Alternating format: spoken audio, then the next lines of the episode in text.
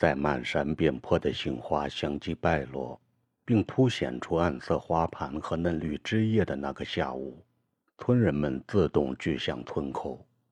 人群中既有拄拐弓背的老人，也有怀抱着的吃奶娃子儿。除了几个不能下床挪动的衰败之人，凡能走动的都自发地赶了过来。没有村干部组织，更没有专人通知。他们都是自愿来的，为的是迎接那个与己无一丝血脉相连的自家人，那个曾为村人造下了莫大福祉的外乡人。他们都要再看一眼秦技术员，跟他做最后道别，并送他入土为安。早上起床的时候，天就不太好，到了中午已变得阴沉沉的，有厚厚的云翳从北山上空漫唤而来。渐渐浸润了原本晴朗的天际，山坳里的空气变得粘稠起来，触到肌肤上，打到衣服上，阴湿黏腻，像是伸手抓上一把就能钻出水滴来。老天有意不开脸，村人都担心这场追悼会能否顺利进行。金莲说：“这是神灵被村人知恩图报的诚心感动了。”有意布施出这样的天气来告慰秦技术员在天之灵呢？算性女人则说：“是老天爷可惜这么好的人去了，也被感动得落泪呢。”不管谁讲的对，村人并未因这样的糟糕天气而有丝毫犹豫，他们依旧按照原定计划，不分男女老少，成群结队又扶老携幼地拥进林地里。在此之前。就有人问凤，是不是要给秦技术员烧纸随香哦？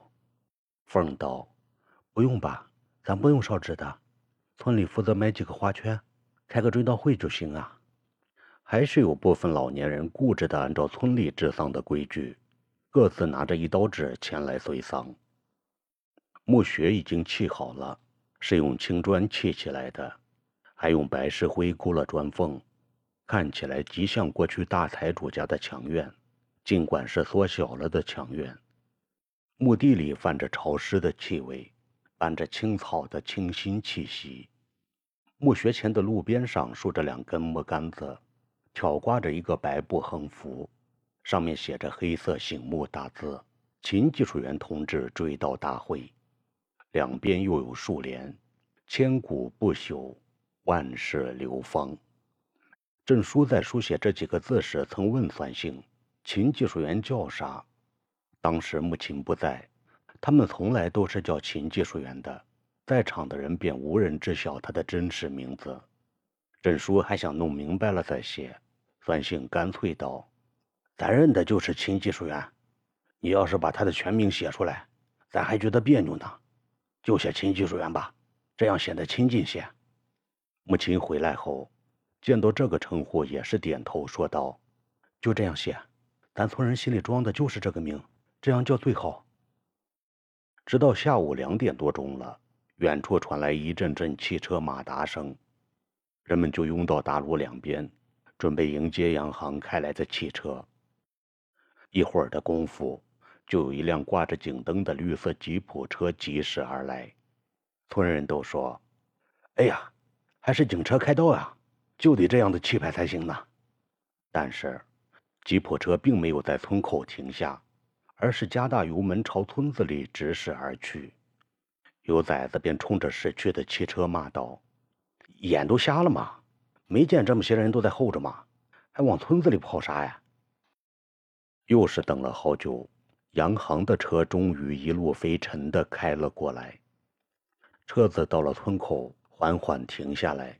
前去迎接的凤麻利地下了车，又从驾驶室里搀下了一个凄楚哀怜的女人，就是那个有着高雅气质和修养的秦技术员的结发妻子。凤又打开副驾驶座的车门，里面出来了一大一小两个左胳膊上都缠着黑纱的年轻崽子，小的崽子胸前捧着一个挂着黑纱的相框，里面镶嵌的。就是戴着眼镜、满脸笑容的秦技术员，大的崽子怀里抱着一个用红棉布包裹着的匣子，俩人的举止行动像极了当年的秦技术员。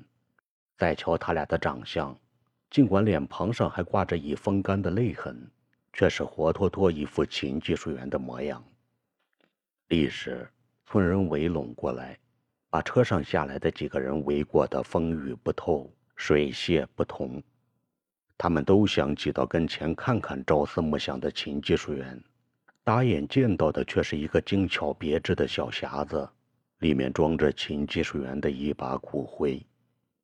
女人们开始哽咽抽泣起来，立时又引带起了一片哭泣声。感情的闸门打开之后，咆哮的巨流便在瞬间摧毁了所有人的心房，连同他们不屈的意志和沉重的品质。继而，男人们的眼圈也红了起来，闪烁的泪花渐渐模糊了眼前所有事物，又毫无顾忌地滚出眼眶。顺着被山里风霜剥蚀的粗粝如石的肌肤顺畅而下，大滴大滴地溅落在不甚整洁的衣襟上，溅落到泛着青草气息的泥土里。女人幽柔的哭泣声里，便混入了粗如牛闷般的哽咽声。这是一片哭泣的波面，涌动着无法自控的泪水。这是一个哀声四起的坡面。聚集着上千颗知恩感恩的心魂。酸性拄拐站在墓穴旁的棺椁边，他擦抹着脸上纵横的老泪，招呼着抱骨灰盒的崽子道：“崽儿，你到这里来，咱得先给你爹穿上新衣哦。”崽子走过来，把怀里的匣子交给酸性，酸性小心地接过来，又捧给郑叔，嘱咐道：“好生捣鼓捣鼓。”一定叫他穿好喽，穿得板板正正了再上路。郑叔早已把女人们赶制好的寿衣仔细地平铺在了棺椁里，并按照头帽脚鞋的方位摆成了一个人形。他小心翼翼地从酸性手里接过骨灰盒，打开匣子，捧起骨灰，一小捏一小捏地从头到脚撒到寿衣上。他像嘱咐娃子儿似的，边撒边捣鼓道。自己的头，自己的脚，自己的身子自己找，如是者十遍八遍的不算完。凤把捧琴技术员遗像的崽子拉到墓穴前不远的地方站住，嘱咐他道：“你就站在这儿别动，咱还要给你爹开个追悼会。”崽子便听话的站在那里，脚跟一动不动，却又抖动着肩膀，泣不成声。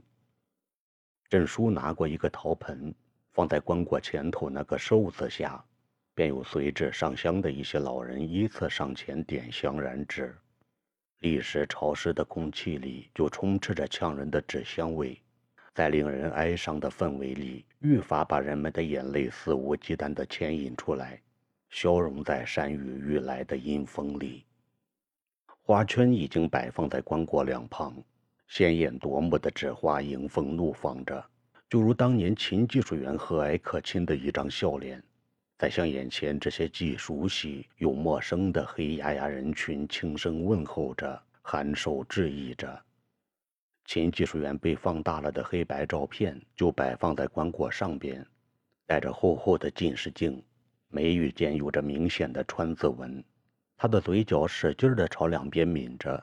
扯带着明镜的脸庞，溢出遮挡不住的笑意。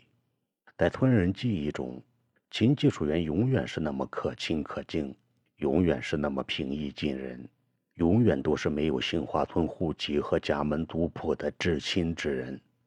因了这样的印象，村人抬眼盯看着照片里的秦技术员，眼前就幻化出一幅幅当年那些生活片段来。追悼会就要开始了。不仅木琴还没来，就连去迎接秦技术员的凤也不见了。这个时候，空气愈加潮湿，已有若隐若现的雨丝在风里悄悄漂浮着。酸性就有些焦急，他在人群里急急地找着母亲和凤，寻找了半天，竟然不见俩人的踪影。他高声喊道：“凤儿，凤儿，谁见到母亲和凤了？”有人指着远处道。他俩在那拉呱呢。算性抬头望去，果见俩人站在远处村口上那辆刚驶进村子的吉普车旁，你推我拽的，正在争辩着什么。算性大感意外，暗自担心道：“又出啥事了？叫俩人连开追悼会这样的大事都管顾不上了。”他扯起喉咙，大声喊道：“你俩快来呀！咱得抓紧开会了，再不开始，天就要下雨了呀！”俩人听到他的喊声，都停止了拉扯和争辩，并急急地朝墓地奔来。段兴松了一口气，他把秦技术员的家人安排在棺椁的一边，又叫村人都聚拢过来，围在棺椁的前后左右。木琴和凤气喘吁吁地赶过来后，秦技术员的追悼会便正式开始了。追悼会由凤主持，他把秦技术员的简历简单的说了一下，就叫木琴讲话。宣布木琴讲话的一刹那。凤竟然掩饰不住自己激动心情，哽咽着半天没有说出声来。母亲屡屡被山风吹散了的发梢，说道：“老少爷们儿，咱今儿在这里开个特别的追悼会，把咱村的秦技术员接回来了。秦技术员为咱村做过哪些贡献，咱心里都有数。没有秦技术员，就没有咱杏花村的今天。没有他带着咱搞心灵管理，恐怕咱至今还吃不饱穿不暖。”还在温饱线上爬呢，这么些年过去了，秦技术员就跟咱自己村人一样，谁都没有忘过他。一抬眼看见杏林，谁都记得他的模样。他不仅是咱村人的一份子，更是咱村杏林的一部分了。他没有把自己当做外乡人，像老牛似的帮咱拉犁出力，咱更是把他当做了自家人，时时刻刻的把他装在了心坎上。我时常寻思着，秦技术员也就是在咱村里住了两个月。为啥村人就永远忘不了他呢？是他的人品、他的功绩、他的学识，把咱的心紧紧连在了一起。不忘记他，说明咱的良心还在，咱都是知恩图报的人。不仅咱这辈人不敢忘记他，咱还得教育下一辈儿、下下辈儿、子子孙孙都要记着。凡是对咱有过帮助、有过贡献的人，咱都要永远记住他、感激他、怀念他。咱要把一辈辈的杏花村人。教育培养成秦技术员那样的人，教育培养成对自己、对他人、对社会有益有贡献的好人才行。咱杏花村要想有发展有进步，就要靠这样的人才能发展起来、进步起来、壮大起来。